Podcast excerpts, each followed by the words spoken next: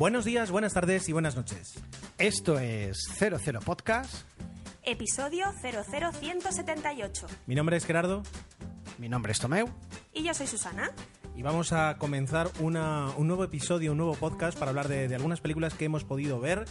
Eh, además, volviendo un poquito a la tradición original de eh, compartir una película en común y luego aportar eh, aportar eh, pues, la, la quincena, eh, que, que vuelva a ser quincena, y eso en parte es noticia, y disculpad que lo vuelva a decir, es nuestro cuarto, cuarto, creo que sí, cuarto, tercer, cuarto, cuarto, Tercero. cuarto, Bueno, cuarto. cuarto, eh, cuarto episodio en el que eh, recuperamos la regularidad y estamos muy contentos por ello. Es verdad que publicamos con un par de días de retraso, pero bueno, ha habido un festival por en medio, pero nada, eh, eh, esperemos que siempre sea como máximo algo así. Si es, es así. no se ha notado, compro. esta vez no se ha notado. Si es así, compro. Así que con. Bueno, yo me escucho raro. Hoy, hoy al que mejor se le escucha es a Tomeo. Yo me escucho la Lo voz un agradezco. poco, un poco rara. No sé, no sé por qué. Sea como fuere, eh, vamos a comenzar este episodio con cine. Bueno, primero con gracias por el recibimiento que habéis hecho a Susana, porque es verdad que por Twitter, por Facebook, incluso por mail, todos, ah, eh, bueno, nos habéis alabado mucho y, y estamos muy contentos. Gracias, gracias, muchas gracias. Ahora estoy colorada, no me podéis ver, pero estoy roja como un tomate. Bueno, eso, eso desde luego, estamos muy contentos y nosotros también de tenerla aquí una tarde más. Eh, también agradeciendo a, a nuestro hijo que de momento y a Pixar que está, que está proporcionando el entretenimiento necesario para que nuestro hijo nos acerque por Di aquí. la película, Gerardo, dila. Cars, sí, está viendo Cars. Eh, la, primera, la primera parte. ¿Ves? Ah, eh, aquí se rompe. se rompe. Bueno, sí, ahí estamos. Bueno, mientras eh, solucionamos este, esta circunstancia, no iba a decir problema, pero no puede ser un problema, vamos a comenzar hablando de cine y hablando de quincenas.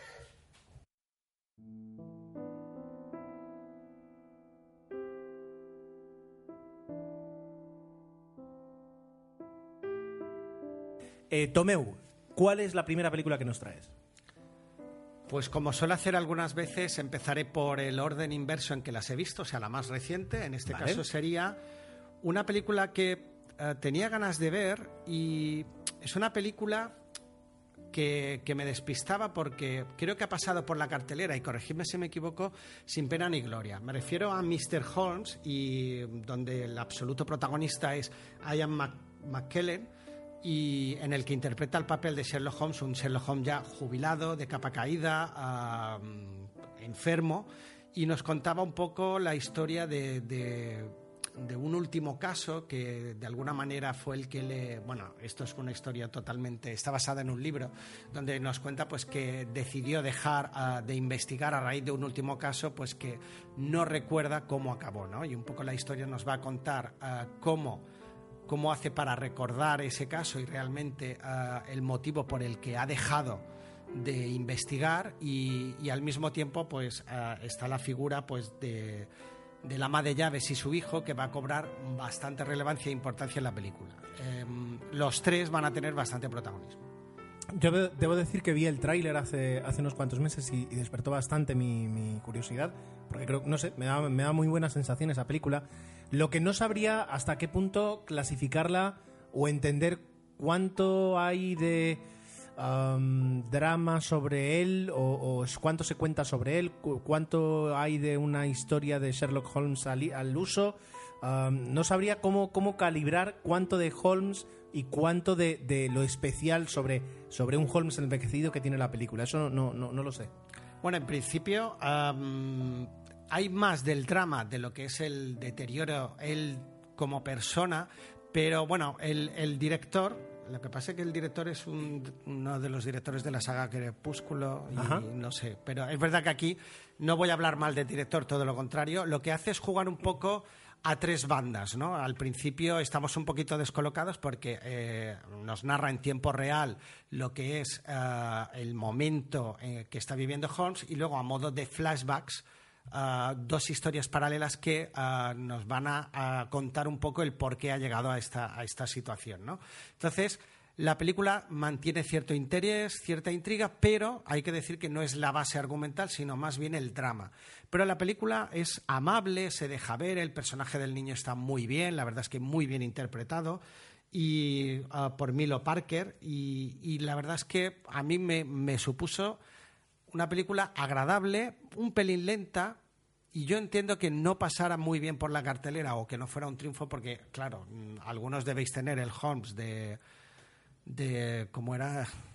Robert Downey. Sí, quería decir, Bueno, pero el protagonista. Benedict Cumberbatch. No, Tampoco. No, no, no. Tampoco, no. Venga, va, va, va, alguno. Perdón, ay, me sale Rocketeer, Iron Man, porque es que hace de Iron Robert Man. Downey Sherlock Jr.. Holmes. Ya, ya, pero quería decir que en Sherlock Holmes y en Iron Man hacen el mismo papel. y no me Yo es lo que te quería preguntar. ¿Tiene algo que ver esta... O sea, ¿hace algún guiño a las películas... a la película de... de, de,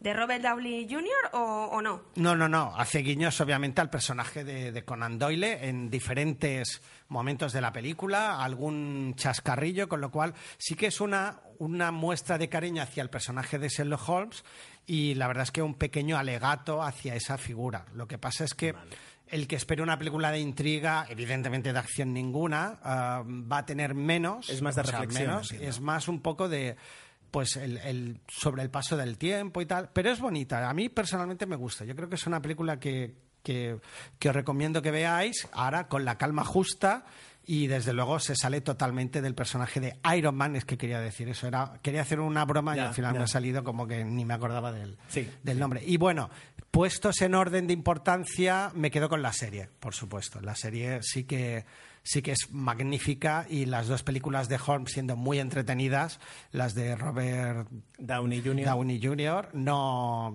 no le llegan ni a la suela del zapato a la serie, evidentemente. Bueno, Pero, ¿cuál es la película? eh, ¿De qué año es? Una que está interpretada en la que Sherlock Holmes es joven.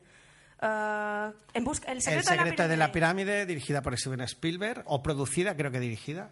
Esta película también es, es bastante... A mí me gustó mucho. Yo recuerdo, no, claro, no llega a la categoría de, la- de las últimas que ha hecho Yo creo el que- señor Iron Man y Jude Law, pero Yo creo que en, en ambas eh, en ambas películas aprovechan un poquito las circunstancias especiales de Robert de, perdón, de, de Sherlock Holmes. En la primera vemos la juventud y, un poquito pues juegan con eso y en esta última yo creo que juegan también con el hecho de, de tener un, un Sherlock Holmes envejecido. Yo creo que son muy diferentes pero iguales entre sí de que no, no, no- no abarcan la etapa principal de Sherlock Holmes sino una especial, ya sea la juventud o, o bien un poquito la vejez. Bueno, decir que ah, producida por Steven Spielberg, dirigida por Barry Levinson y guionizada por Chris Columbus, con lo cual Sí, esa sí, película sí. tenía que ser buena, sí o sí. Qué bonito, qué bonito. Bueno, muy bien, pues eh, interesante. Y otra vez vuelven los 80, me sabe mal decirlo, pero es así. Están presentes, están presentes.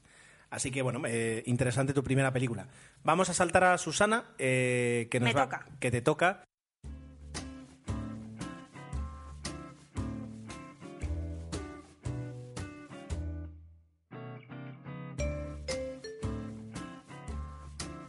Eh, ella además se ha preparado ahí su guion, viene toda, toda preparada. A ver, yo tengo que decir, es que, es que eres un chivato, Gerardo, estas cosas no se dicen. Pues ya- ya lo vosotros, dijimos. vosotros lo traéis preparado aquí en vuestro iPad, todo chulo, y en tu Mac. ¿Cómo que no? No me hagas así, que tú no te lo sabes abro- todo de abro la IMDb, también. Ah, abro la bueno, pues IMDb. entonces a eso me refiero. No, tú tienes tu ordenador aquí también. Ya, pero yo me traigo mi chuleta porque Vale, vale, yo vale. el primer episodio estaba muy nerviosa, así que gracias por la acogida. Y bueno, este, cap- este episodio estoy un pelín más relajada, pero sigo nerviosa, ¿eh? Pero a ver, que no lo criticamos lo del guion, todo lo No, contrario. no, no, solo lo hemos- alabamos, lo hemos, ¿eh? lo hemos mencionado, no Vale, hemos- vale. Y lo alabamos. sin ninguna intención más. Vale, vale. Bueno, pues venga, ¿qué has visto?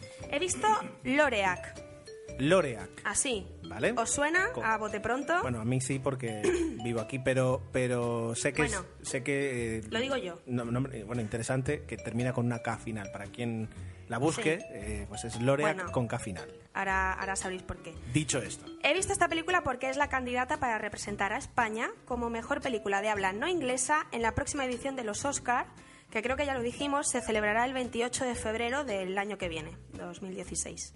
Entonces, se trata de una película cuya versión original no es la lengua castellana. Está rodada en euskera.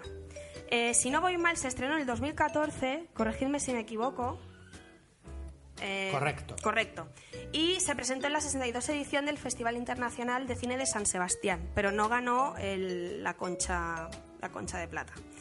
Eh, dirigida por John Garaño y José Mari Goenaga. Buscando información sobre estos directores, lo único así relevante que puedo encontrar, eh, su carrera va, digamos, de la mano porque juntos con otros compañeros han creado una productora eh, que se llama Moriarty. Ellos mismos... Sherlock Holmes vuelve. Ni hecho aposta de Tomeu. Ellos mismos son directores, productores, guionistas de sus, de sus películas y digamos que con Loreac este es su primer éxito y, eh, que, que han hecho hasta la fecha, que creo que empezaron en el año 2000 a, a trabajar juntos. Entonces, la historia. Eh, la película cuenta cómo la vida de tres mujeres se ve eh, relacionada o entrelazada por, por las flores, por algo como algo tan simple a priori como las flores. Loreac en vasco quiere decir flores. Exacto, y de ahí el título de la película. Entonces, en, eh, en torno a ella se desarrolla una historia a priori ligera, pero que termina con una carga emocional tremenda. Y hasta aquí puedo leer para evitar spoilers.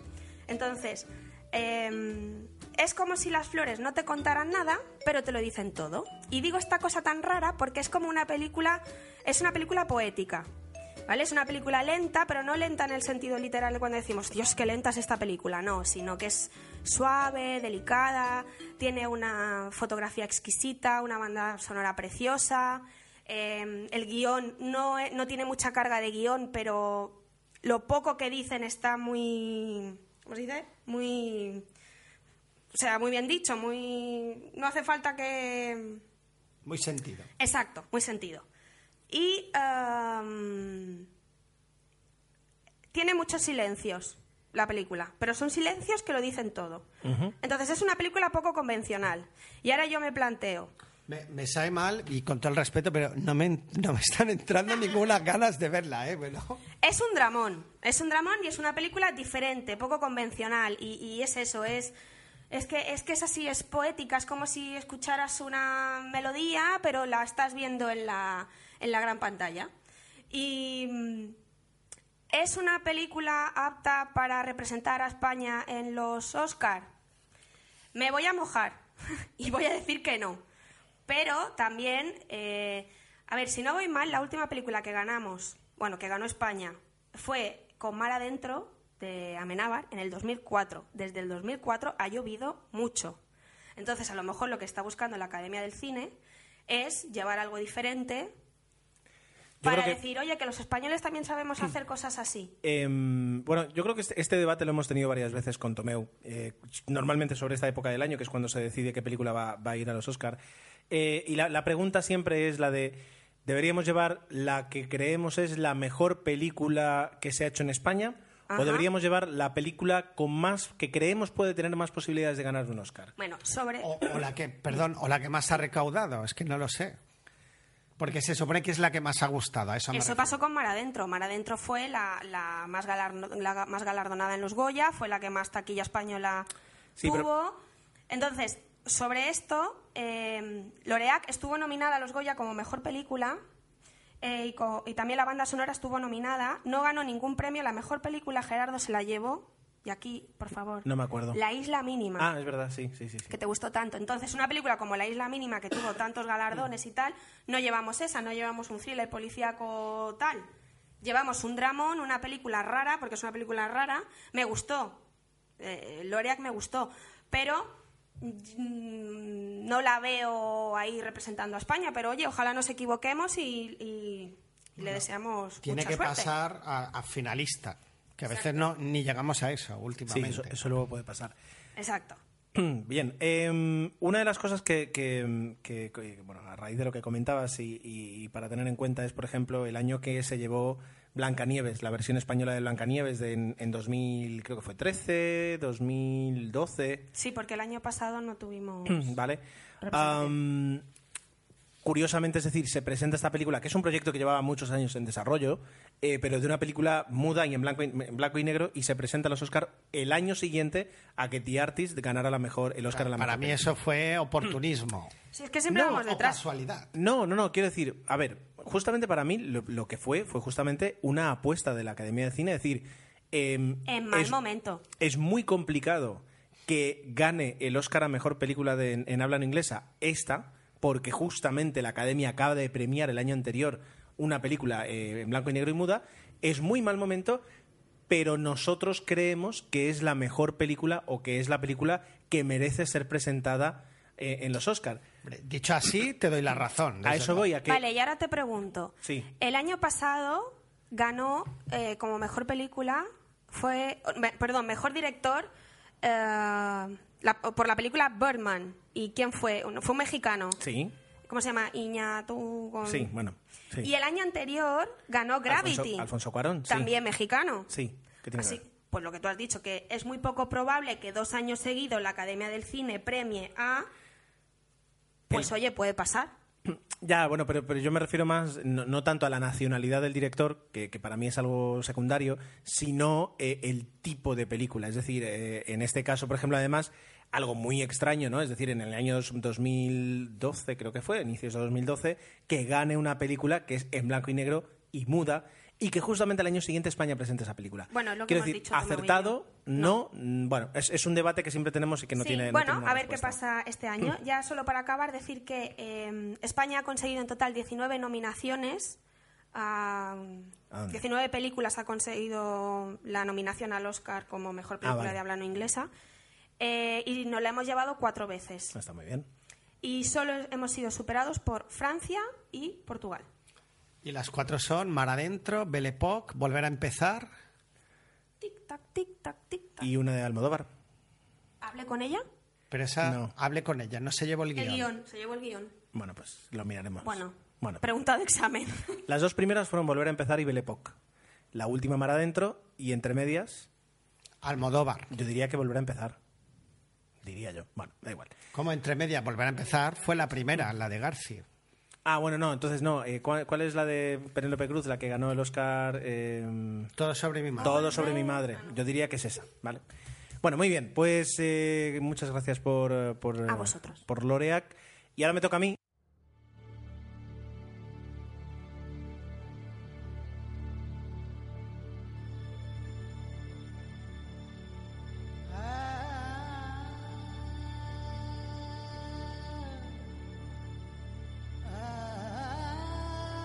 Toca, Gerardo. me- exacto, con este mini pie que me da Tomeu para comentar una película que yo creo que, que tú habías traído. Normalmente tú ves más películas que yo y, más eh, renovadas. Yo tuve mi, mi dosis, eh, en este caso ni siquiera anual, porque sucede a veces, pero en el viaje en el que hice, el viaje que hice hace dos, dos- dos semanas, eh, que fueron 11 horas y media para la ida, 13 horas y media para la vuelta, eh, pues es el momento en el que yo puedo ver cine. Y de hecho vi siete películas eh, sumando ida y vuelta, ¿no? Es, es mi momento, ¿no? En, en dos días me pongo al día en cuanto a películas. Eh, la primera que vi, eh, nada más inicié el vuelo, fue El francotirador, American Sniper, del año 2014, eh, de Clint Eastwood, protagonizada por Bradley Cooper. Tú la habías visto. Sí, sí, sí. ¿Vale? Es una película muy especial, yo creo, y hay que tener en cuenta todo eso a la hora de juzgarla. O no, o se puede juzgar sin tenerlo en cuenta, pero yo prefiero tenerlo en cuenta.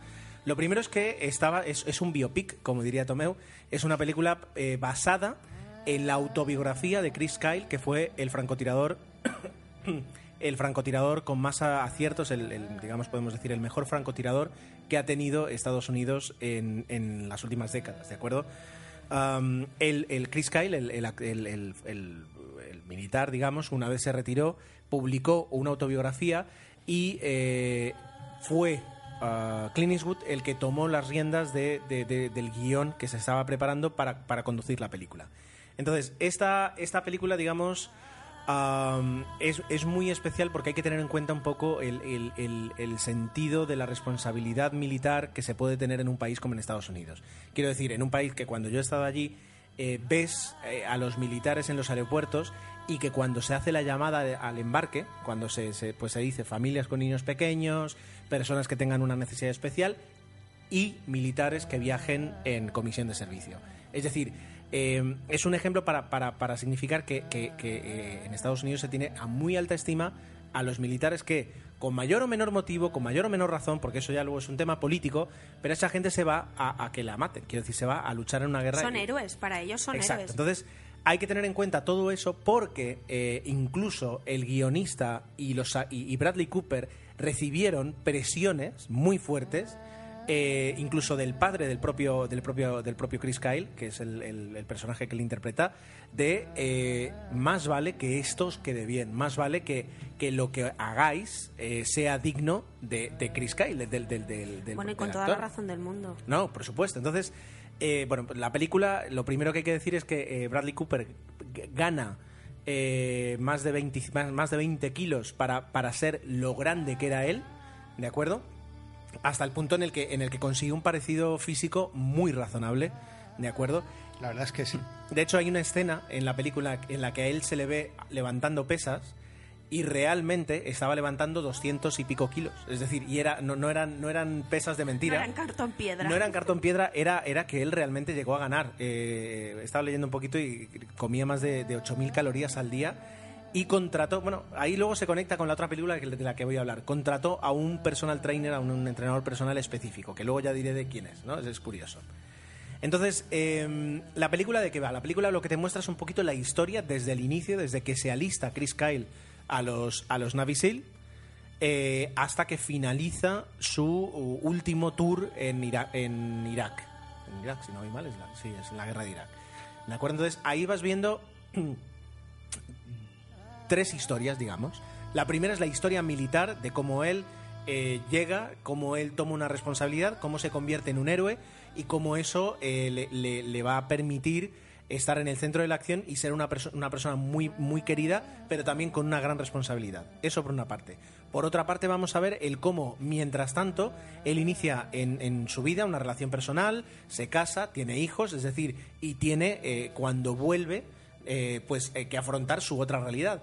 Y entre medio lo que vemos es lo que a él le ocurre y es cómo, cómo le afecta eh, todo eso. Es decir, porque normalmente, por lo poquito que sé, los francotiradores son personas que, que psicológicamente están muy cargadas, porque son personas que, que- tienen una forma diferente de, actuar y que eso les provoca pues una carga emocional muy alta. Por una parte tiene eso y por otra parte tiene la responsabilidad de que poco a poco lo erigen como, como héroe los propios compañeros y que le dicen, y en la película aparece, eh, oye, estoy muy tranquilo eh, pase- eh, patrullando por las calles cuando tú estás eh, trabajando porque sé que no me va a pasar nada. Y esa sensación del deber de tener que ayudar es lo que a él le empieza a pasar factura y hace que, como, como muchos otros, te- tenga un, un estrés postraumático cuando llega y cuando tiene que interactuar de forma regular. Entonces, lo que vemos es un poquito esa progresión desde el inicio hasta el final y todo lo que le va ocurriendo entre medias con escenas muy buenas de acción. La película se rodó en 42 días, de las 42 días, dos semanas se hicieron en Marruecos, eh, que fue la parte, digamos, que se imitó lo que era Irak. Y eh, todo lo demás se hizo en California y en esas dos semanas se rodó a, saco directamente todo lo que tenía que ver con el desierto, con eh, las escenas de acción, que no son pocas. Y debo decir que, que aquí Clint Eastwood hace una dirección magistral de una película muy apartada de lo que nosotros normalmente tenemos en cuenta eh, o, podemos ver de, de Clint Eastwood. Más actores, porque Vaya disección. Totalmente, hemos aprendido un montón. Vale. De la película. A ver, si Bradley Cooper es el... O sea, entiendo por lo que estás diciendo que te gusta, evidentemente. Vale, a mí me gustó mucho, es decir... Ahora no le gustó. No, evidentemente a, a mí me gustó mucho, la disfruté mucho por, por primero, es decir, Bradley Cooper hace un, un papel Estuvo nominado. espectacular, estuvo nominado y de hecho es, Y, y muy bien, o sea, un 10. eh, podía habérselo llevado, de hecho, Sí. eh, tranquilamente, porque es una interpretación con toda la presión de imitar a una persona que en Estados Unidos eh, fue, eh, eh, o sea, es, es un héroe, un héroe, como completamente un Y héroe. parece una obviedad decirlo, pero el sufrimiento que transmite es que a mí me llegó. O sea, es un personaje que sufre y creo que lo supo transmitir muy bien. Tiene- Y eso es difícil. Tiene un, eh, un estrés, una carga emocional, es decir, eh, lo, lo fácil de hacer una película, digamos, militar es, es esa, esa adrenalina y a él no ves que le corre esa adrenalina, a él lo que le corre es constantemente eh, eh, eh, Sufrimiento. sufrimiento, angustia, nervios, estrés, Sí. Que es lo que tienes cuando estás ahí, es decir, que eh, debo entender, o sea, no, no es en plan voy a correr porque soy el más rápido, no, no, es que si, si salgo ahí me matan. Y, Y, y- y eso. mm, ¿Tú tienes esa sensación viendo la película? sí, totalmente. Jolín. Angu- es- es muy angustiosa. Sí. Tiene unas escenas, eh, de hecho hay una escena eh, tirando hacia el final, digamos que en, en una situación difícil en la que se ve envuelto, eh, que tienes, tienes mucha angustia por lo que está ocurriendo. Esa en- escena ahí. es espectacular. Sí. O sea, la sensación que tienes es que, que además, tal como te han presentado el personaje, no sabes qué va a ocurrir. Y eso es brutal, porque como estás en la piel de él, no- o sea, yo creo que tomas la decisión al mismo tiempo que la tomas él. Es espectacular. Y el, y el guion está, eh, el guion que, que- que se que basa en, el en, la, pu- en la propia autobiografía de Chris Kyle. Quiero decir, el guion no tiene una salida hollywoodiense a eso, no tiene una, un, Para nada. un helicóptero que de repente salva a todo el mundo. No, es decir, es, es muy complicado eso. ¿no? Entonces, eh, eso hay que tenerlo en cuenta. Claro, desde nuestro punto de vista, que no estamos en Estados Unidos, ni tenemos la, la- la cultura, ni, ni- ni estamos en la sociedad allí, pues entonces eh, eh, es diferente, ¿no? Puede tener menos puntos, menos requisitos para decir, bueno, sí, ahí está. Pero para ellos, eh, de hecho, además, esta persona la buscas en YouTube, programas de televisión, entrevistas, etcétera, etcétera. Es todo un, es todo un proceso y es todo un- una carga para, para, para, para representar bien lo que, lo que es la imagen de Chris Kyle eh, en Estados Unidos y lo que supone como, como prácticamente como, como héroe, como tú decías, es un verdadero héroe, ¿no? Entonces, bueno, ahí queda, ahí queda la película, muy recomendable. Eh, tengo pendiente ver la banda sonora, eh, pero claro, es un- no es, no, No, es no lo la que vas a más te- ver, ¿eh? La- Bueno, escucha. Ver o saber de, o, Muy o bien, saber de quién muy es o, o especifica. Muy bien. Eh, no, no presté atención, debo decir que no presté atención, así que tengo que, que revisar otra vez la, la banda sonora. Bueno, me sabe mal, no puedo evitar la pregunta, la escena del bebé. Del bebé. El bebé. Se durmió en esa parte. No, hay una que criticaron el bebé porque se notaba ah, cuando se notaba que era un muñeco. A eso me Ah, refiero. bueno, Sin hay- querer hacer un spoiler, sí, tiene hijos el personaje. No, no, ya, ya lo, dije, ya lo dije yo. El problema del bebé, lo que leí es que eh, había dos, se habían contratado dos bebés para hacer esa escena. Ya, pero lamentable. Uno eh, no- directamente no se presentó y el otro eh, se puso enfermo y no pudo. Entonces, como había que rodarlo sí o sí, Se fueron al- a un Toys R Us de estos decidieron, y compraron... decidieron hacerlo con un muñeco. Sí, efectivamente. Una pena, pero bueno, igualmente eso no tiene que eclipsar, pero era el- la anécdota de la película. Así que, bueno, ah, ahí está, muy recomendable si todavía no lo habéis visto. Y si lo habéis visto, pues ya nos comentaréis qué, qué os parecía a vosotros, porque es verdad que es una película que puede dejar diferentes lecturas y puede dar diferentes sensaciones. Yo era reticente a verla, pero realmente cuando la vi sí que era una historia muy potente y con un final muy potente que, que tenéis que ver. Lo- bueno, a lo mejor los que conocéis la historia ya sabéis cómo acaba, porque al tratarse de un biopic, pero los que no, dejaros llevar por la película y, y la verdad es que está realmente bien. Totalmente. Y, y Bradley Cooper a mí me sorprendió gratamente. ¿eh? La verdad es que debo decir que, que muy solvente. A Bradley Cooper le está pasando un poco como, a ver, no lo voy a comparar con, Lo Ma- va a decir, lo va a decir. con Matthew McConaughey, pero que empezó siendo en plan... eh, O- tío bueno. Exacto, un galán, tío bueno, musculoso, guapetón, que solo salía mm, guapísimo en las películas y ahora últimamente está adoptando personajes, papeles más como... Sí, sí, sí, como el de Ahora no me sale. Silver Lining Playbook, la de... Ah, este Sí, la- por la que ganó el Oscar o, o- o por ¿Lo ganó? American Hustle. No claro, en, Silver Play- Lining Playbook ganó el Oscar junto a, Jennifer Lawrence. Claro que sí, lo ganaron los dos. ¿Seguro? Sí, totalmente. Ah, Totalmente. bueno, pues... Em, sí, podríamos decir que es un poquito Matthew McConaughey, pero lo que Matthew McConaughey ha tardado 20 años en conseguir, ha hecho en 10. O sea, en ese aspecto es como más- Ole. mucho más meteórico. No, y por acabar, una anécdota, lo digo porque mm, el francotirador, eh, vosotros visteis una película del año, creo que es 90 del 2007, que se llamaba El Tirador, Sí. que la pusisteis, es de Mark las críticas más negativas que habéis hecho. Digo, es curioso el paralelismo, pero me he acordado de la película que yo luego la vi, El Tirador, y no me pareció tan mala como vosotros la habíais planteado, pero obviamente no tiene nada que ver una cosa con otra. Pero ya existe una película anterior, similar título, Nada que ver. y que ver. que, que mira, el- como la noche y el día en este caso. Totalmente. Muy bien, pues eh, vamos a, plantear aquí un, un momento de pausa y vamos a centrarnos en la película que hemos visto los tres.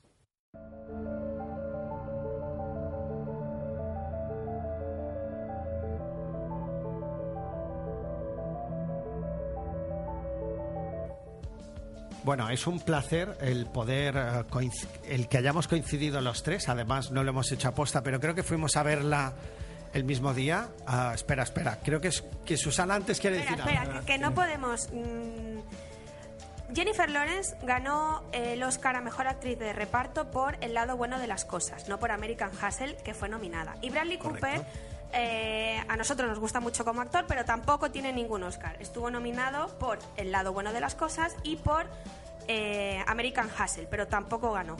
Y dicho esto, eh, cedo la palabra a Tomeu.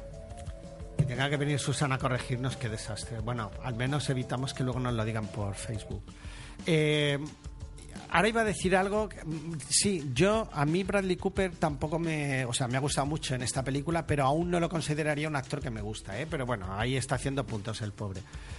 Em, bueno, volviendo a lo de antes, hemos coincidido. Creo que fuimos a verla, si no a la vez, sin querer, en cines diferentes. Y, y hemos podido ver una película de Matt Damon en la que yo debo callarme la boca y voy a ceder el turno a Gerardo porque realmente el chaval actúa muy bien, no puedo decir otra cosa. Y ahora él dirá, ¿ves? Pero bueno, tienes razón, Gerardo. Bueno, a ver, vamos a ver. El, el papel, el personaje. Yo que he leído el libro y he tenido la, la oportunidad de leer el libro. Y además en- Antes, perdona, antes de la película. Sí, sí, sí, antes, antes. ¿Y qué tal? La- O sea, bueno, luego nos fue dices. ver el tráiler eh, y llevarme tan buena sensación que con, con el grupo que tenemos de- desde Boxes eh, también había gente que lo estaba leyendo y, y dijimos, pues venga, adelante, vamos a, vamos a por ello. ¿Sabías que ya iba a haber esta adaptación o habías leído el libro? Como acabo de decir, fue ver el tráiler de la película Ah, vale, perdona, pero no creía que tú ya la habías leído y antes. después de ver el tráiler de la película ponerme... Decidisteis leer el- eh, vale, decidí vale. leer el libro, ¿no? Y, y te lo leíste en tres días, cosas así. No, no, bueno, 10 días a lo mejor. Pues Ah, bueno. cortito, ¿no? Es un libro... No es, no- a ver, no es que sea especialmente corto, lo que pasa es que es muy rápido de leer, es muy, eh, te- es muy eh, adictivo y, y muy fácil de leer. ¿Y recomendarías su lectura después de haber visto la película? totalmente, Sí. pero por lo que me decía Osvaldo de desde Boxes, la versión en castellano es mucho peor que la versión en inglés. Si uno tiene la oportunidad de leer la versión en inglés, eh, mejor, mejor. Y yo la leí y tampoco eh, es complicada de leer. O sea, la novela es una novela fácil, ¿de acuerdo? De hecho, la novela ya tiene su propia historia porque el, autor, Andy Weir, de, la novela, decidió eh, empezar a escribir y, iba escribiendo capítulos y los iba colgando en internet para que la gente lo, viera, la- lo leyera gratis tuvo tan buena acogida que decidió luego hacer la novela y publicarla en Amazon por un dólar.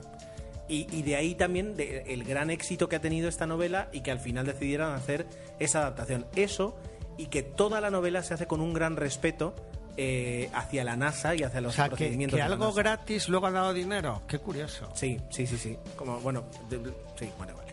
La cuestión, la cuestión es que eh, eso es parte un poquito del éxito de la novela, el, el tratar de una forma científica prácticamente todo lo que sucede y, y teniendo en cuenta, pues eso, con sensatez y con un punto de vista científico. Y luego el, el éxito de la- del libro y de la novela. Que dicen que no real del todo, pero bueno, sí que es verdad que cierta... A ver, hombre, hay- es, ciencia ficción, también hay que entenderlo. Eh, la película tiene un, un gran bluff, es decir, tiene un, un gran fallo con respecto a la, a la verdad científica. Tiene uno, muy grande. Eh, si se obvia eso, que es que además es clave para que la novela funcione, todo lo demás, ¿Y se puede decir ese bluff o...?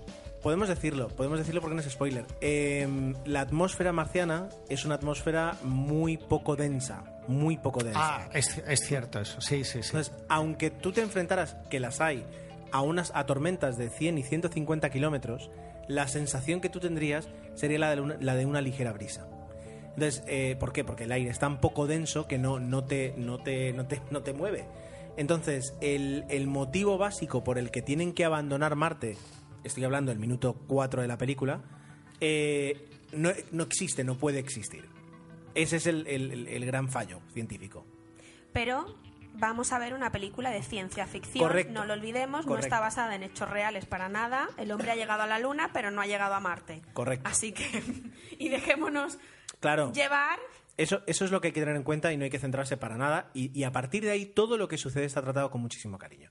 Para mí, la otra parte del éxito básico es el personaje de eh, Mark Watney, que es un personaje que Matt Damon interpreta muy bien con respecto al, al libro, Muy bien. pero que incluso el personaje de Mark eh, de- del libro es mucho más irreverente, más, Más todavía. Sí, mucho más, mucho más. Quiero decir, eh, es, es- es es más divertido eh, y es mucho más expresivo que él. Mark Wahlberg, eh, quiero decir, aquí en este caso Matt Damon se contiene para hacer un personaje que de cara al cine sea creíble, que es lo que consigue. Claro, sí, sí, es verdad.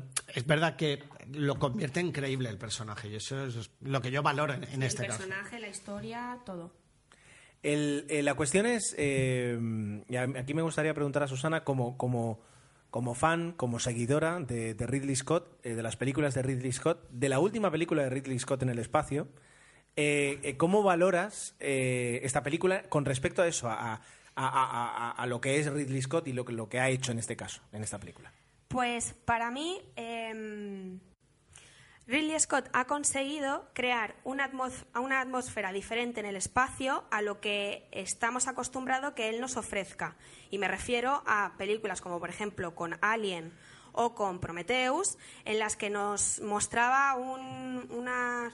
eh, partiendo de la base de, las naves espaciales que él ha creado, aquí se ve un, un escenario mucho más limpio, mucho más suave, eh, mucho más armonioso. No te quiere crear esa sensación que él hace muy bien de, de agobio y de, y de pánico y de terror, sino todo lo contrario, te está contando una historia diferente. Podría haber caído en, en lo típico, en lo que ya sabemos que sabe hacer, que es, que es crear ese, ese ambiente de, de- agonía espacial, y en este caso no, o sea, eh, hace lo que, lo que tiene que hacer y es, es mostrarnos la, la nave en la que va la tripulación, Jessica Chastain, Kate Mara.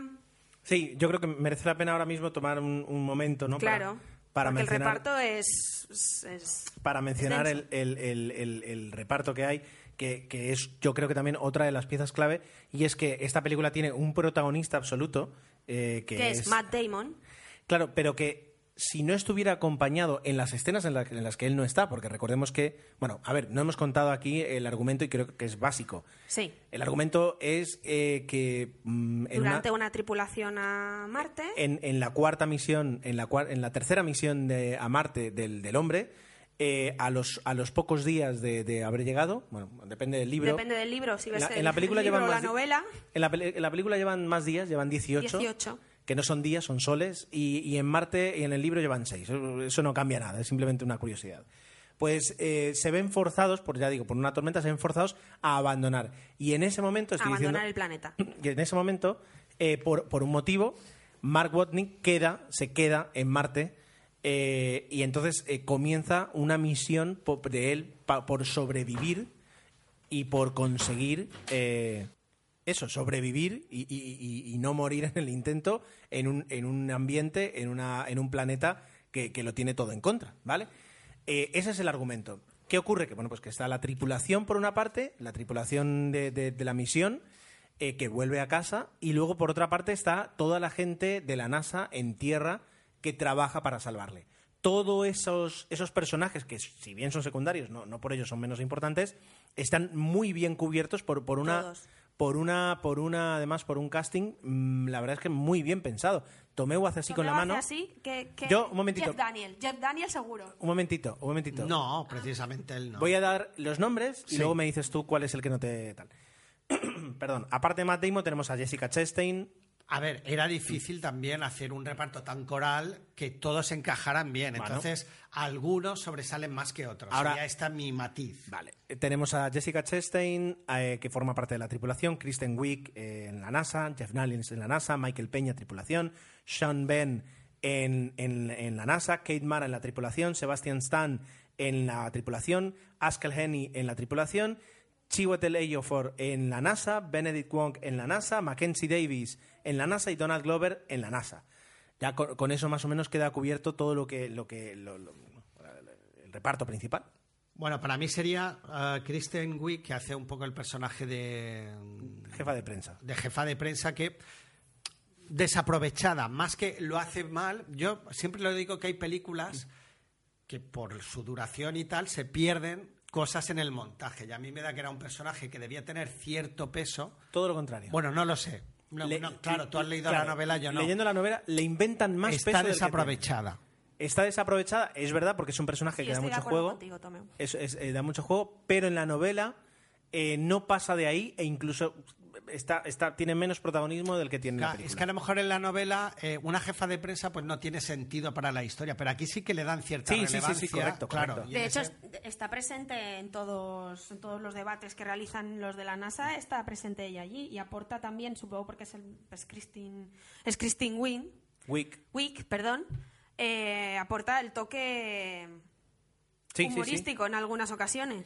Pero bueno, eh, ya digo, eh, eh, lo entiendo, lo entiendo y, y- es, y es- y es razonable lo que dices. Pero bueno, no- con una crítica muy, muy suave en ese sentido, porque realmente yo ya tenía ganas de recuperar a Ridley Scott en, en un reparto, ah, en una película difícil. En una muy película bien- buena. en una película buena, con buenos efectos especiales, ah, muy bien dirigida, porque la verdad es que no era fácil. Y a mí eh, lo que es el montaje de la película me parece genial, porque sí que va jugando muy bien entre lo que él está sufriendo en el espacio y en cómo intentan ayudarlo desde la Tierra. Eh, y es una película, otra vez, larga, que a mí se me pasó en un suspiro. Además, que pocas veces te pasa, y recuerdo que fue con Begin Again la última vez, que estás disfrutando como un enano diciendo qué bien me lo estoy pasando en esta película. Y eso, solo por eso vale, eso vale una entrada. Sí, sí, sí. ¿Con Begin Again te pasó eso? Sí. ¿Sí? Mucho. Y también hay que mm, destacar la banda sonora que le ponen a la película. Porque Correcto. cuando tú vas a ver eh, este tipo de películas, es que ni por asomo te piensas, supongo que también va con, la, con, con el carácter del personaje. No es, un, no es un spoiler, ¿vale? Que no es suya, digámoslo así, pero... eh, La, la banda sonora tiene, tiene una parte instrumental que ¿recuerdas el compositor ahora? ¿Lo tienes por ahí? Harry... Dale, a ver quién lo dice mejor. No, no, tú tienes el Harry micro. Gregson Williams. Vale, de acuerdo. Y luego aparte hay muchos temas, eh, temas disco, temas de otro tipo, que están agregados, es decir, a, a la banda sonora y, y a la película y que funcionan muy bien.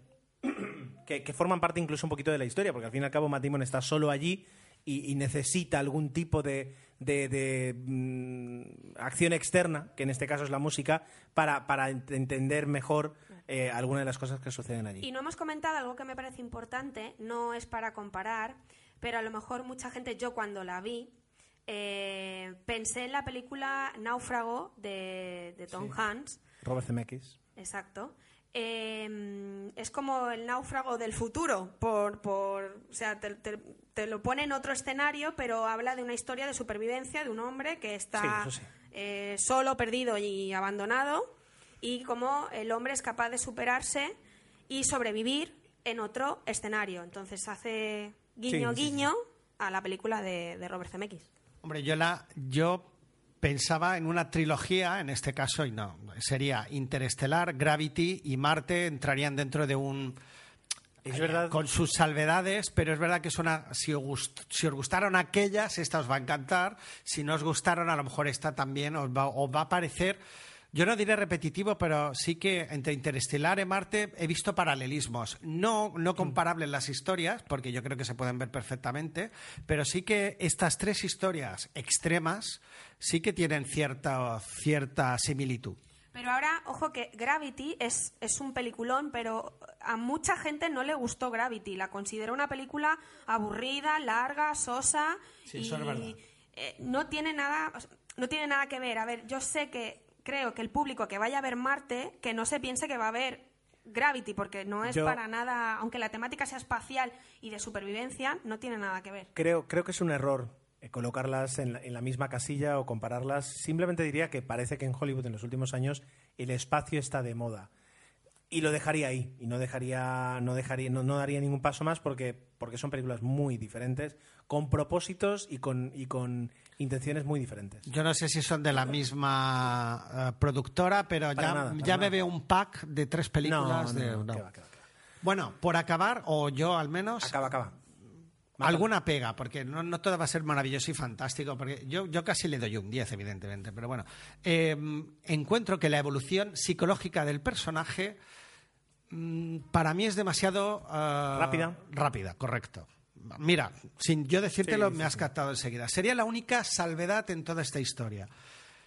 Em, si hablamos de fases del duelo, que tiene que ver también con una situación extrema y tal, quizás eso eh, se pasa más por alto. Pero bueno, por poner una pega, ¿eh? Porque No, yo te puedo decir, comparado con el libro, por una parte, eh, lo que tú dices es, es clave, es decir, él no tiene duelo. Él no piensa que eso es el final. Él piensa que el día uno ya tiene que empezar a trabajar para conseguir sobrevivir. a mí eso me sorprende. Por muy No, pues ser humano que sea súper guay, no sé. Eso- Pero tú no eres un astronauta de la NASA que ha sido entrenado, que tiene los conocimientos. Eso- Puede que ser, puede ser. eso, eso es, eso no es, eres Tom Hanks en Náufrago. o sea, es decir, eh, eh, eso, eso que está y el personaje es, es es una marca de él. No, y sufre. Ahora bien, Y sufre, pues le ves sufrir. Ahora bien, eh, el- hay momentos, hay momentos buenos y hay momentos malos en, en- en- en- el transcurso de, de- de Matt Mark Watney en, Marte. Y en el libro los momentos malos eh, se dejan sentir más. Es decir, y, y- Vale, vale. y él te puede, por ejemplo, hay, hay un momento en el que de repente pues te pasa un salto de cuatro días de, de una entrada en el diario a la siguiente entrada en el diario en el que te dice que básicamente lo que ha estado ha sido tirado en la cama sin, sin querer hacer nada. Una vez no tiene nada que hacer, eh, le puede venir un bajón. Y eso sí lo tiene el libro y la película no. En ese aspecto sí que haría falta. Sí, sí, sí, sí, totalmente. Pero bueno, es un tema de tiempo. de Sí, bueno, para terminar podemos decir, Gerardo, tú que te has leído la novela, ¿consideras que esta película es una buena adaptación? Es de una la muy buena adaptación. Sí, sí, sí, sí. Totalmente. Muy buena adaptación. Más es, yo no, evidentemente no, no he leído la novela, pero eh, que no siempre tiene que ser un clon de la novela, entiendo, sino No, que no, no. por lo menos coger bien la idea, la esencia y saber transmitirla en lenguaje cinematográfico. Adaptarla, adaptarla. Es muy buena adaptación. ¿Y alguna nominación a los Oscar tendrá? No creo. Ningu- ninguna. Yo, Ninguna. yo apostaría por Van Damme, ¿no? no, ¿Crees que no? No, no, no, no, no. Para nada. Eh, fíjate un poquito. Esto ha quedado grabado, lo sabes. No, sí, pero mira, por ejemplo, Yo, eh, en en el interés. apartado técnico creo que sí. Claro, bueno, sí, técnico, sí, pero y aún así no es la película. Es decir. eh, te diría que estará entre las 10. Bueno, no va a haber 10 este año, creo que al final son 5, entonces... Fijaos no un poquito, fijaos un poquito, es decir, eh, lo, lo que castigó la, la Academia de Cine a Interestelar. Interestelar prácticamente, es decir, se llevó algunas nominaciones técnicas y se acabó. Porque Eh, tenía el acabó. precedente de Gravity, claro. Pues, pues justamente esta película llega con el precedente de Interestelar y con el precedente de Gravity. Ya, pero Entonces, sí, pero por si- eso si pensaba más en actuación, ¿eh? por eso le daba eh, nominación a él, más que tanto en la película y la temática. ¿eh? Mm. No lo veo, no lo veo. De verdad, ojalá, pero no lo veo. Eh, vamos a ver, Guión adaptado. vamos a ver. Eso sí, Ah, puede ser. sí, sí. Ah, eso ah, ya suena. Ya, ya van dos, ya van dos. Podría ser. Muy bien, pues eh, cerramos ya esta película que nos ha gustado a los tres, yo creo, y vamos a pasar rápidamente a las segundas partes de nuestra quincena.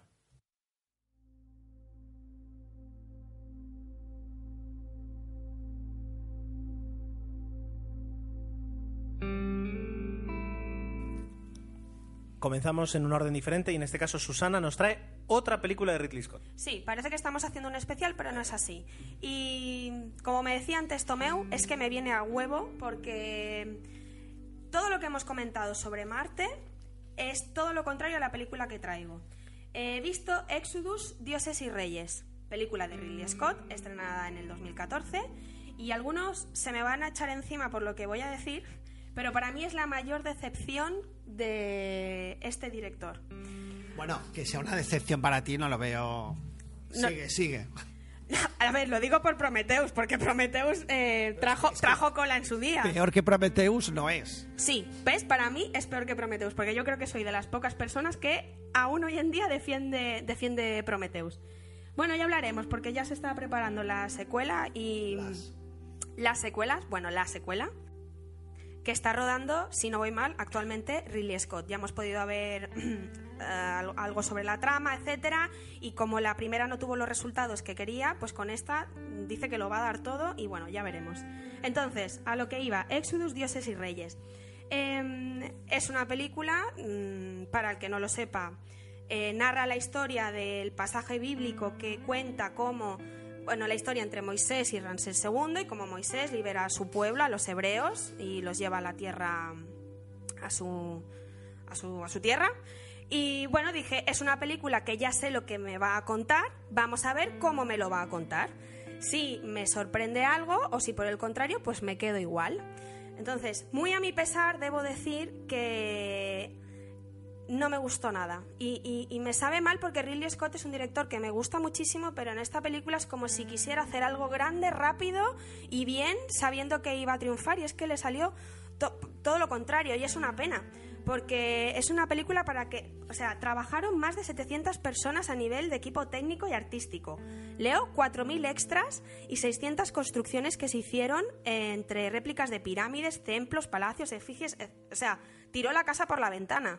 Eh, Sí, sí, sí. decirlo. Entonces, em, la película se rodó en 3D y gente que la ha visto en 3D eh, me ha dicho que le ha gustado porque, por ejemplo, las escenas de las plagas, etcétera, se ven muy bien y, y se ven espectaculares. Yo que la vi en versión digital, pues debo decir que me quedé pues igual. La escena cuando llegan al Mar Rojo también me decepcionó eh, bastante, pero para mí lo peor de la película es que yo no sé cómo Ridley Scott puede hacer con Marte un casting tan bueno y adaptar también a los personajes y con Exodus eh, Christian Bale, que es un actor que me encanta, para nada consigue hacerse con el papel de Moisés.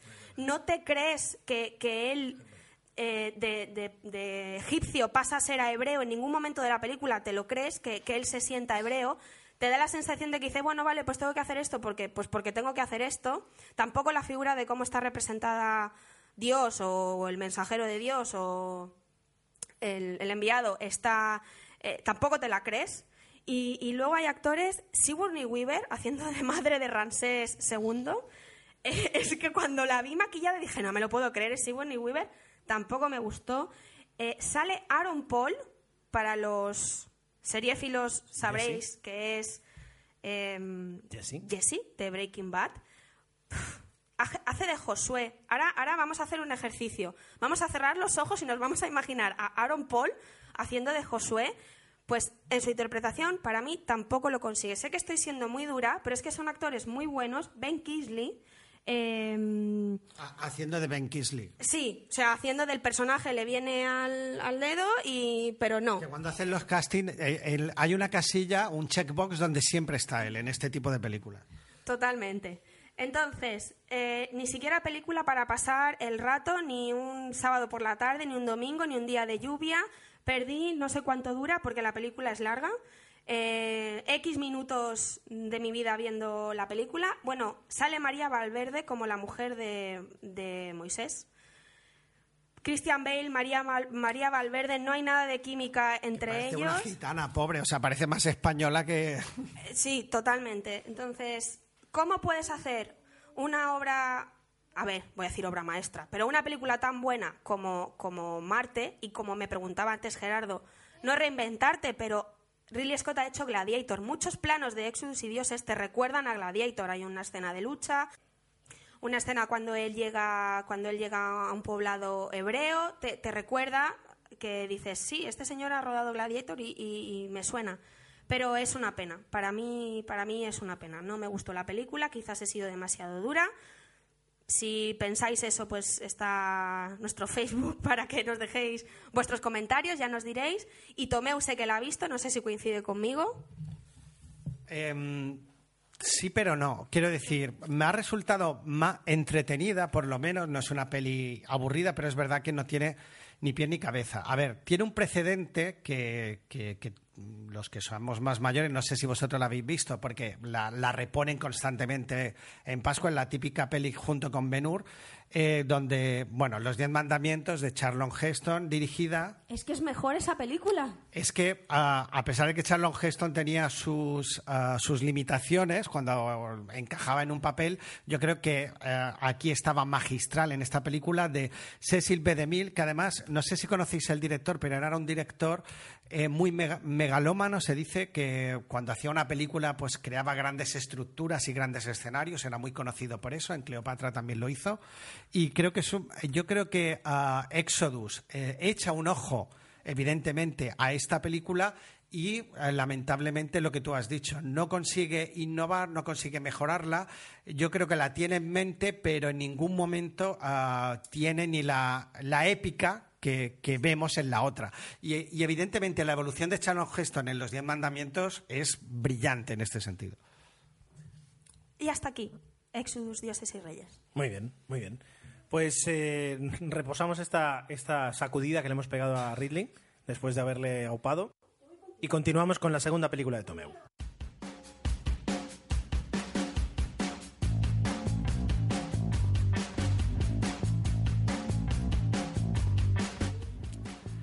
Bueno, antes, antes de hablar de la película, quería hacer un barrido rápido a dos que he visto y juntarla con otra para, para hacer una crítica. Estamos hoy un poco críticos, pero... Es la segunda vez que juntas dos para... Para hablar No, no, más- habla de una. Bueno, no, te No, las no, junto en no, una... No, de una. ¿Te las junto en una? No, de una. No, hablo de los famosos remakes de películas de los 80, Desafío Total, etcétera. He visto en esta quincena, dada la casualidad, es que me las voy a quitar rápido. Son Robocop y Juez Dredd. La Robocop es un remake de la de Paul Verhoeven. eh, que aquí se Ojo. estrenó en 2014. Ojo que yo la he Y visto. Juez Dredd eh, 2012. Y bueno, Desafío Total, que ya vi el otro día también, y me parecieron tres adaptaciones bastante. Bueno, sobre todo Juez Dredd o Dredd y la de Desafío Total bastante malas. Y Robocop así que consigue salvar un poquito la papeleta. Yo vi Desafío Total, eh, es una copia absurda que no aporta Mala. nada, nada, cero. Eh, Juez Dredd no la he visto, también la primera me parecía bastante... Bueno, pero tenía esa simpatía de Stallone, pero es verdad que también es floja, pero Mala. la adaptación es aún peor. Y Robocop eh, eh, consiguen darle un sentido, es decir, no un sentido nuevo, pero consiguen hacer una historia que vuelve a ser igual de interesante que la primera. Quiero decir, eh, es digna, es un remake con, con- Es un remake bien hecho, quiero decir, es un remake que te, que te coloca en el lenguaje y en el, y en el, en el entorno actual una historia que, que- que ahora ya no funcionaba y que ahora vuelve a funcionar. Luego ya es Robocop, quiero decir, tampoco vas a esperar No, lo que pasa es que el- lo que lo que supuso Robocop en su momento como película transgresora era un uso de la violencia ah, bastante bastante bestia, que yo creo que aquí se contiene, que yo creo que la Es que ya gracia no de. Robocop Claro, es o, que ya... bueno, si en aquel momento se podía, se supone que hemos evolucionado, ¿no? Claro, como, pero- como cinéfilos. O- pero justamente por eso, es decir, an- eh, hace 20 años, hace 20, 25 años, tú ponías una película en la que mataban a 80 personas y alucinabas. Ahora lo haces y dices, ah, vale. No, no, pero yo Ahí no me voy. refería a eso, me refería un poco a, por ejemplo, en- aquí, no quiero hacer un spoiler, pero cómo se convierte en Robocop, mm, bah, ¿sabes? No me parece... Ya, ya, sí que lo único que me pareció un poco un poco parecido al Robocop original de Verhoeven, que ahí ves cómo realmente se ensañan con él, es como en un momento dado enseñan al personaje cómo ha quedado. Ahí sí que hay una escena Bueno, bastante... sí, claro, aprovechan. Pero bueno, quería quitarme estas tres de un plomazo porque me parecía interesante recalcar que, que dejar los remakes, buscar historias nuevas, que, que Marte, por ejemplo, es un buen ejemplo, aunque sea una adaptación, y, y dejémonos de, de- de- estos remakes que, que está, estamos viendo que no están aportando nada. Pero bueno, Sí, sí, sí. Para acabar con una ¿Ya está? sonrisa, sí, Ah, vale, mira, qué rápido. Nos lo hemos quitado de encima rápido. rapidísimo. Rapidísimo. Ah, una película que vi que... No, no, pero ya- británica- no, perdona, ya está. Tú has dicho Ah, no junto me dejas hablar de otra. Bueno, junto, pues nada. ya está. O sea, no, no, no, no. Tú has, no solo No, has no, hablado no, de una, La dejo para el siguiente podcast. has aprovechado y has metido tres en una. Estoy de acuerdo. Y ahora encima quieres hacer otra más. No, no, ya está. El podcast es igual Quiero para todos. Ahora somos más y hay que compartir el tiempo. Me parece bien, me parece bien. Me la guardo para el siguiente podcast. bien, bien. Vale. Era una comedia. Bueno, pues entonces, como, como tan- bueno, voy a hacer la pausa y voy a empezar. No, no, yo no te doy pie ahora, que lo sepas. No, no, soy consciente, me lo va a dar Susana.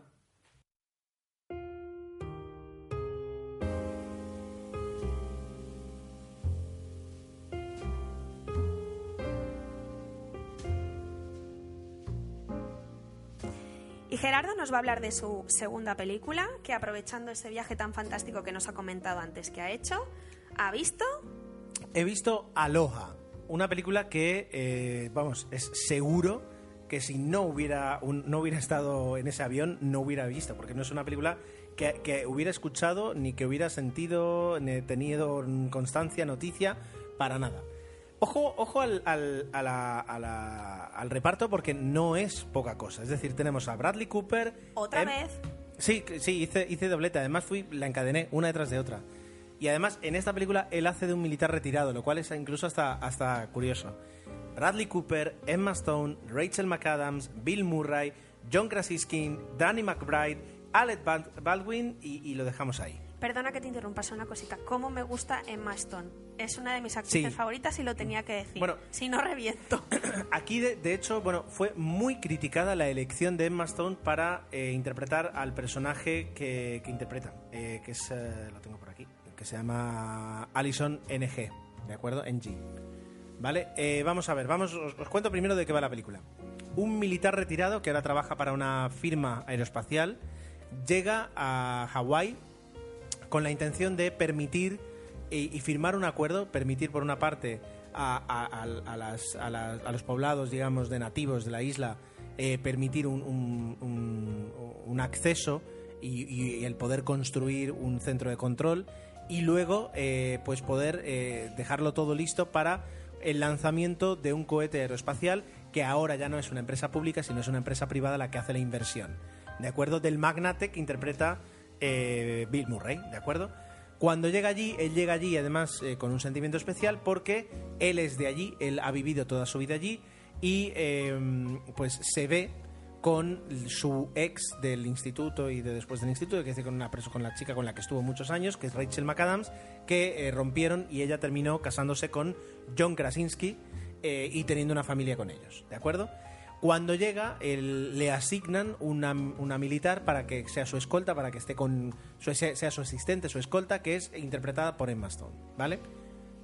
Entonces, a partir de aquí, eh, la película, por una parte, desarrolla eh, la parte emocional que él tiene, tanto con Emma Stone como con Rachel McAdams, y con, con los vínculos que tiene con la isla y su pasado. Por otra parte, pues también un poquito lo que va sucediendo en la trama que debería ser principal, ¿no? En el aspecto de, de, mm, de conseguir esos permisos, de que todo progrese, etcétera, etcétera, etcétera.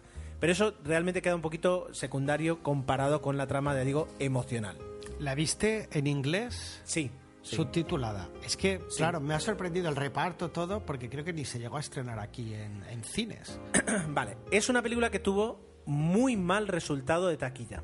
Y, y hay que decir que está dirigida, y que por eso además yo creo que se llevó a cabo por Cameron Crowe. Eh, Cameron Crowe, que es el, director, de entre, otras, de eh, Vanilla Sky, Jerry Maguire, Casi Famosos, Un lugar para soñar, etcétera, etcétera. ¿De acuerdo? Es decir, un director que tiene un bagaje.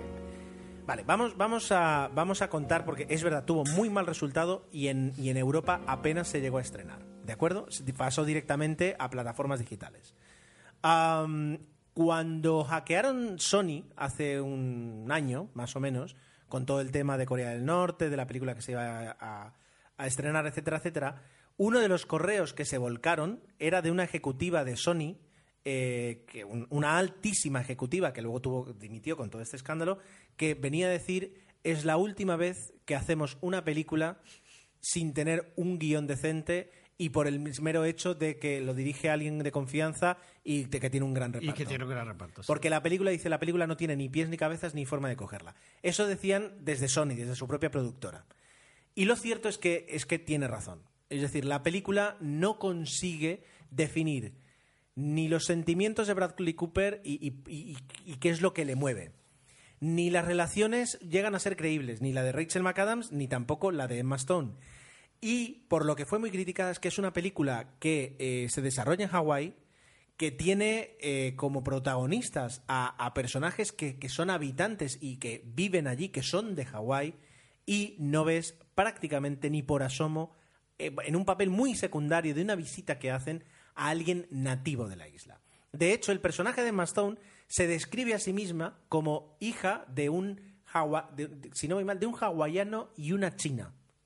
¿No? Es decir, como una mezcla. Y es Emma Stone, y es decir, es blanca, blanca, caucásica, si a más no poder.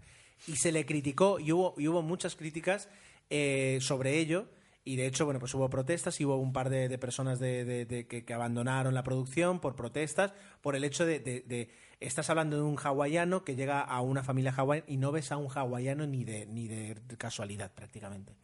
Entonces, eso se le criticó. Y es verdad que te suena un poquito raro el que aparezca en Stone diciendo, no, no, yo soy hawaiana, ¿vale?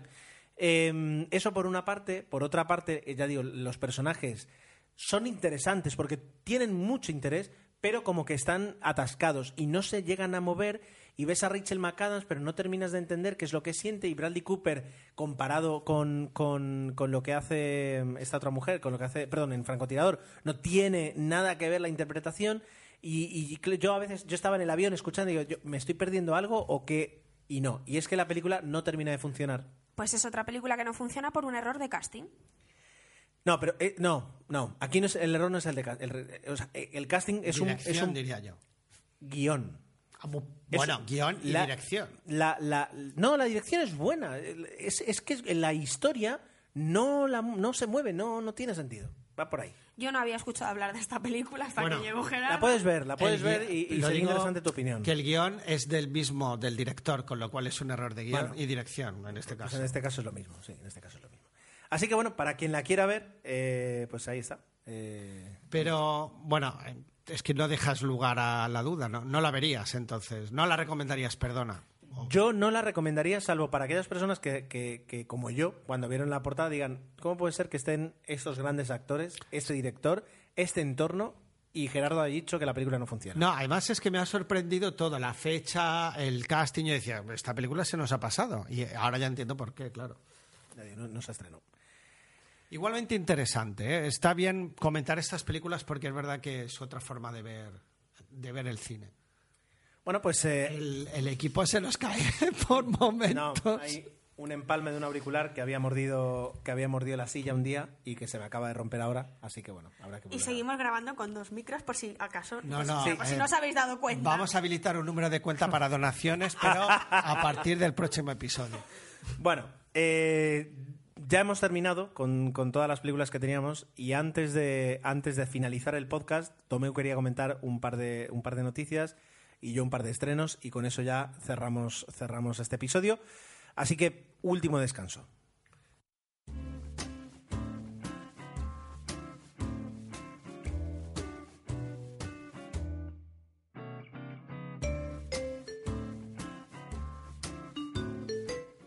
Dije Tomeu y era Susana la que nos quería comentar una noticia eh, de cara a los próximos premios. Sí, bueno, ya lo, ya lo publicamos en, en nuestras redes sociales, que el próximo presentador de la gala de los Oscar, que ya hemos dicho que será el 28 de febrero de- del año que viene, va a ser Chris Rock. Eh, nos comentaron eh, que Chris Rock si, si había presentado alguna vez la gala de los Oscar, porque creo que nosotros lo dijimos, claro. y, y efectivamente sí, es decir, eh, es como uno de esos actores que, que no envejece y permanece en el tiempo igual, pero es que hace como 10 años que presentó una gala de, de los Oscars y está igual este, este hombre. Permitidme que diga que justamente, es decir, Chris Rock fue un poquito en Saturday, Saturday Night Live, eh, ese programa que yo venero, el, el sustituto de, de Eddie Murphy cuando se fue.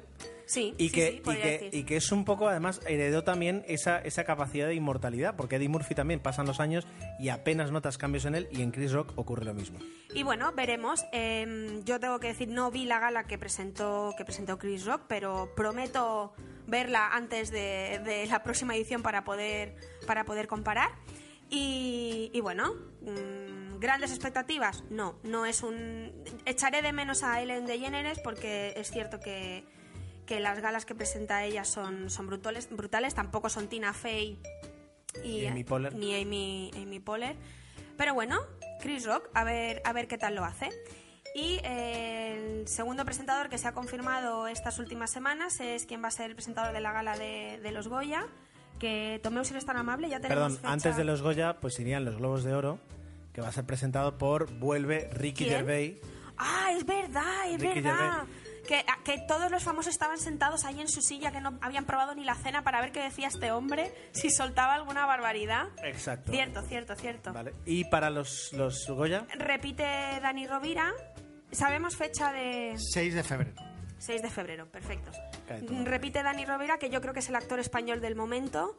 Eh, publicidad, estrenos, vida sentimental, todo le va genial a, a este chico y esperamos que sea así. A ver, mm, vamos a ver, vamos a ser sinceros. Yo consumo prensa del corazón. Le va genial si lo dices bueno, por eso. le va genial según la prensa del corazón. Bueno, yo hoy curiosamente, y aprovecho la ocasión para felicitar, y sé que es publicidad, pero bueno, a Cinemanía, que cumple sus 20 años, he comprado la revista porque tengo el ejemplar número uno y me parecía un guiño bonito comprar el, eh, este ejemplar. Y, y había una entrevista de Dani Rovira y evidente, sí, le va bien, pero está un poco cansado, ¿no? Porque dice que, que es verdad que, que- que esto le ha venido muy grande y que ahora... Pues, si está tan cansado que se tome un Actimel de esos que él anuncia, que según parece... Ya, pero él es- qué va a hacer? es mejor Pero que la cocaína. Me ha parecido una entrevista, me ha gustado porque él dice, dice, yo digo, yo sé cómo funciona esto, digo, porque yo he pasado hambre y dice, y estoy aceptando todo lo que puedo porque yo sé que dentro de tres, cuatro años ya no se van a acordar de mí, a lo mejor un par más, y es importante tener proyectos el tiempo que pueda, con lo cual está haciendo, Sí, sí. Yo creo que hace lo correcto y yo de era- alguna manera, pues... Por meterme un poco con Actimel, nada más. Pero bueno, que, que yo creo que estamos de acuerdo que Dani Rovira es un buen presentador, lo hizo muy bien. Sí, sí, sí, la- No lo hizo mal. O sea, hay, hay presentadores que sí, que, dije, que, que diríamos hasta luego. Bueno, lo que pasa es que, y por acabar, que Gerardo ya nos dice y tiene razón, que yo creo que algunos chistes los alargó demasiado. Yo me gustaría que este año fuera un poquito más, un poquito más de ritmo. ¿eh? Es muy gracioso, más tablas. pero se alargó un poquito, ¿eh? O sea que. Muy bien. El último momento que reservamos del podcast, dado que todavía no recibimos un volumen de comentarios. Bueno, que no recibimos comentarios, básicamente. Estamos muy contentos con, lo- con los que recibimos. Muchas gracias a todos los que, lo que, los que nos siguen. No nos cansaremos de daros las gracias, pero queremos más. No, sobre todo, a ver, sobre todo para poder comentar aquí comentarios sobre el, sobre el último episodio, ¿no? Es decir, un poquito para retomar lo que, lo que hacíamos siempre. Dado que no tenemos eso, eh, vamos a poner la, la sintonía que nos regaló el señor Mirindo hace muchos años para hablar y para terminar con, con un deceso. El cine muerto con tu Fiol. Pues sí, en esta quincena nos dejaba una de estas actrices míticas de Hollywood, ya cada vez nos están quedando menos, que era nada más y nada menos que Maureen, Ma- O'Hara, que, bueno, sí que fue una gran actriz eh, prolífica en su momento. Yo, películas, las recuerdo más en blanco y negro, eh, sobre todo gracias a mi padre, eh, que era el que de alguna manera eh, me hacía ver sus películas. Ah, me viene a la cabeza, por ejemplo, El Cisne Negro, Las aventuras de Buffalo Bill. La verdad es que tiene muchas películas donde ella hacía de gran, de guapísima, porque era una mujer muy guapa y bueno, nos dejaba la edad de, creo que 90 y tantos años, 94, y bueno, mm, en 2014, en vida, gracias a Dios, pues le, dieron un Oscar honorífico y, y, bueno, una carrera brillante que bueno, estuvo actuando prácticamente hasta el año 71 y una aparición fugaz en el 91 en otra película, pero poco más, ¿no? Es de lo que decíamos, uno de esos mitos del cine de Hollywood que cada vez nos van quedando menos y si buscáis su nombre en internet veréis que es una era una pelirroja guapísima y que imponía muchísimo su presencia en pantalla. Yo es verdad que la recuerdo en algunas películas y incluso en películas de acción, con lo cual es una, una, una actriz camaleónica, de estas que, que, bueno, que, que son difíciles de encontrar. Aquí nuestro pequeño homenaje. Bien, pues dicho esto, merece la pena ya despedirse, agradecer como siempre que nos hayáis escuchado, que estéis, que estéis al otro lado del micrófono y que para nosotros es un placer reunirnos, hablar un ratito de cine, pasarlo bien y, por qué no, eh, pues eh, saber que estáis allí. No, un matiz, acordarnos de que ahora estamos posteando estos días que pues aquellas películas que forman parte del top 10 de cada uno de nosotros y, y la verdad es que está, sobre todo en Twitter, están teniendo pues ah, buena acogida y tal y las iremos tuiteando estos días ah, con, con afán pues de que nos conozcáis un poquito mejor aquellos que nos estáis escuchando ahora por primera vez y los que ya nos conocéis pues qué, qué decir. Yo no sé si ya has puesto Apolo 13 o no, pero era un clásico de 00 Podcast y yo creo que algún especial haremos volviendo, porque no está mal de vez en cuando revisitar, volviendo a hablar de nuestras pelis favoritas y por supuesto las de Susana que, que no las sabemos. que ya me han cazado, pues puse Titanic, que es una de mis películas favoritas, y, y también a ti cuando publicamos la de Los Inmortales, enseguida, esta es de Tomeu. Y bueno, ya iréis, ya iréis viendo unas, unas cuantas más. Pues hasta el próximo episodio. eh, nos tenéis en nuestro correo electrónico en 00podcast.gmail.com, en el blog 00podcast.es, en Twitter y en Facebook como 00podcast y en nuestras cuentas personales también eh, arroba tomeo00, arroba susiantic con Y y con CH final. Y arroba GER7. Gracias y hasta el próximo episodio. Adiós.